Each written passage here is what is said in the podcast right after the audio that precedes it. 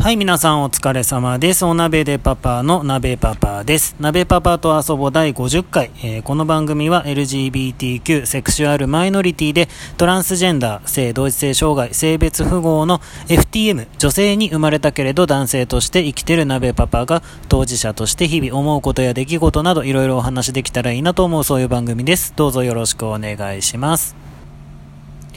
はい、今日は6月30日、ついに6月最後の日ですね。ついに、えー今年2019年が半分過ぎました。いかがお過ごしでしょうか？いろいろありますよね。はい、いろいろありますけど、まあ、できるだけ楽しく残り半年も生きていけたらいいなと思っております。はい、えっとですね。また質問箱が、なんか突然質問箱が にわかに活気づいてきて、本当にどうもありがとうございます。あのーまたいくつかご質問投稿いただいたので、今日も早速ですね、え2つほどお返事をお返ししていきたいと思います。はい、えーまず1つ目ですね。部屋は綺麗にしてる？えーと、これは身内の方でしょうか？はい、えー、すいません。もうこれはもう完全にノーです。はい、本当に申し訳ございません。はい、あの、うちのママにも、えー本当に、えー平素よりご迷惑をおかけしております。はい。あのーなんというかですね、昔からと言いますか、子供の頃から、あの、いわゆる片付けられない、ちょっと症候群というのもね、病気ともなんだろう、うん、まあ、つまり片付けられない人 ででしてね、はい、笑い事ではないんですけれども、あの、なんでしょうね、元の場所に戻しなさいとか片付けなさいっていうのはもう本当にもう100億万回ぐらい、いや多分それ以上かもしれないぐらいも全員ずっと聞いてきた言葉なんですけれども、その、片付けなさいって言われても、具体的に何をしたらいいのかわからないまま幼少期を過ごしまして、そう片付けなさいって言われても、その片付けなさいは一体どの状態にしたら片付けなさいが完了したのかゴールがわからないというか。で具体的に今差し当たってまず第1手目に何をしたらいいのかがわからなくってこうおもむろに右のものを左に動かして左のものを右に動かしてみたいなことを延々と繰り返してしまったりとかあとあの本棚の本をこう同じ高さごととか同じ作家さんごととかに何かこうな何かそのその時のこだわりを持ってこう延々と並べ始めたりね、まあ、だからその片付けなさいって言われた時にこう床に一つも本が出てなかったとしてもなんか何をしたらいいかわからなくて突然その本棚の乱れが目についてその本棚を延々とこう整理し始めるみたいな。であのいつまで本棚やってんの？みたいな。ちゃんと全部やりなさいみたいなこと言われるじゃないですか。ともうもうもはや何をしたらいいかがわからないみたいな。で最終的にこう棚の中に全部 ぶっ込むみたいな。でこうパッと見ね何もなくなるからこうおあの片付け終わったよとか言って親に報告してで戸棚開けられてダーみたいななだれるみたいな。そしてめっちゃ怒られるみたいな。もうそんなのそんもう延々とその状態ではい。なんというかこう、全然綺麗にしていたくないわけではないんです。あの、こよなくゴミ屋敷を愛しているとかそういうわけでもないんですけど、なんというかその綺麗だった時の状態を、あのが1日経ってが物が1つ増えるとかって言ってもその変化に気づかないっていうかんなんだろうどんな状況にも順応しちゃうっていうのがなんか性格としてあるみたいでいやでも本当ねあの良くないことだってのは分かってるんですよ。本当なくし物も多いですしあとその一人で暮らしてるわけではないので本当にあの大切な家族がいますから決して迷惑をかけたいわけでは全然ないんですけどその僕がのびのびと暮らしてしまうとその大切な家族に迷惑をかけてしまうというあの はい。っていうことなのでいやこれは本当に何とかしなきゃとはずっと思っているんです。はい、であので、ね、うちのママと一緒になってからももうもう本当にずっとずっと長いことね、あのもう本当にご迷惑をおかけし続けて。でママからはもうずっとあの物に住所をつけなさいと。あの、ね、このペンはどこにしまうべきペンなの？みたいな、うん、であのちゃんとそれを全部自分自分の中で整理したら片付けは絶対できるからってずっと言ってもらってるんですけどそのね、一つ一つに住所をつけてもそれをまたすぐ忘れてしまうというねあの本当にねもうね。ででも本当にこれじゃいけないと思って一応あの何とかしなきゃと思思ってるんですよ。で半年くらい前に一回あの自分の服の断捨離をしたんです。あの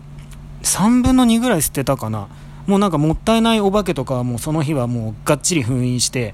あの確実に確実に今年着るもの以外はもう全部捨てたんですよで数をすごい減らしてであの本当にあの僕の脳みそ的に確実に覚えられる場所に片付け場所を振り分けたんですねでそうしてみたらあのー、今のところ、その、断捨離してから今日に至るまで、一応ね、服は片付けられるようになったんですよ。なんとか。なので、もうとにかく物をね、減らすことから、うん、だなと、本当に実感してて、ね、しまえないほど持たなきゃいいっていうね、その住所が覚えきれないほど物を所持しなきゃいいっていうことなんですよね、結局ね。はい。努力します。頑張ります。はい。次のご質問に参りたいと思います。どれくらいリア充ですか？うん、あ、違う。間違えた。ごめんなさい。どれくらいからリア充ですか？どれくらいから？えー、っと、これは、僕がいつからリア充な状態かということを聞かれているのかそれとも僕の中でのリア充の基準はどれぐらいからですかということなのかどちらなのでしょうか？えーと、ちょっととりあえずあのどっちも混ぜたような回答になっちゃうかもしれないですけどあのそもそもあれですね。リア充リア充の定義ってリアルが充実してるっていうことですよね。だから現実生活が充実してるっていうのとあとはなんか単純にあの恋人とかパートナーとかあの結婚相手とかがいたら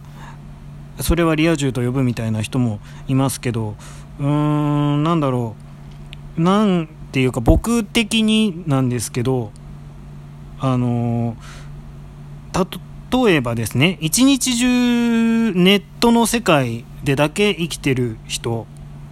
がいたとして、まあ、僕もかつてそういう時期があったんですけどもう日がない一日パソコンつけっぱなしであの一歩も外に出ないでっていう時期があったんですけどでもそれはそれでその人のリアルですよね。僕にとってはその時それがリアルだったというか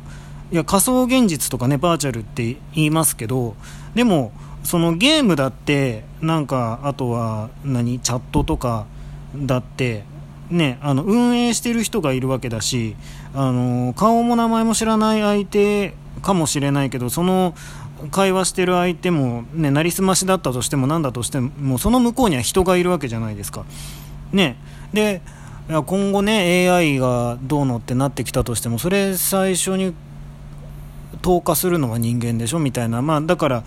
結局なんだろう、うん、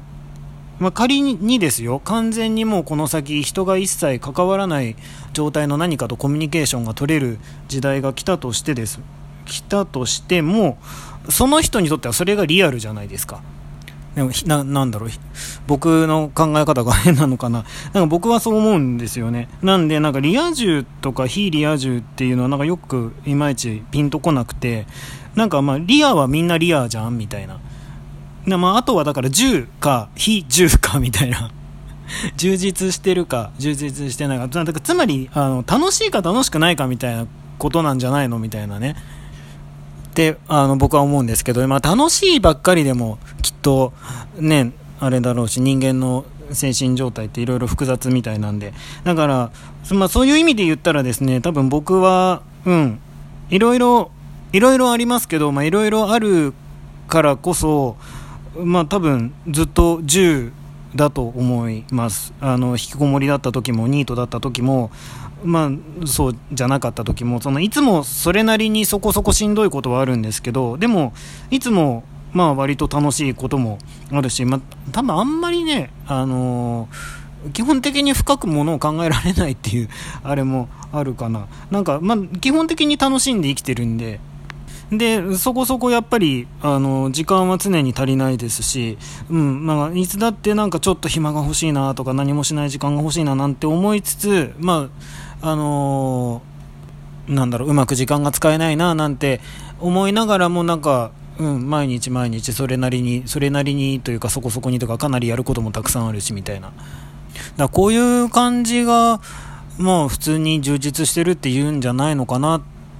とは思っております。で、それはすごく、うん、ありがたいことだなとも思ってます。うん。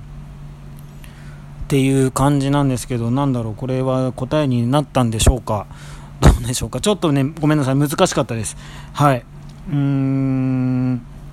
まあ、なんだろうね、幸せかどうか、自分が幸せだと思えば何どんな状態でも何をしてても幸せだと思うんでそれはリア充だと思いますはいそんな感じでいかがでしょうか？はい、えー、今日も聞いていただいてどうもありがとうございました。えー、こんな感じでまた、あの、いろいろお話できたらいいなと思いますので、よかったら、えー、質問箱の方まだまだどんどんお待ちしておりますので、ご意見、投稿お待ちしております。はい、それではまたぼちぼち配信していきますので、よかったらまた聞いてみてください。それではまた、バイバーイ。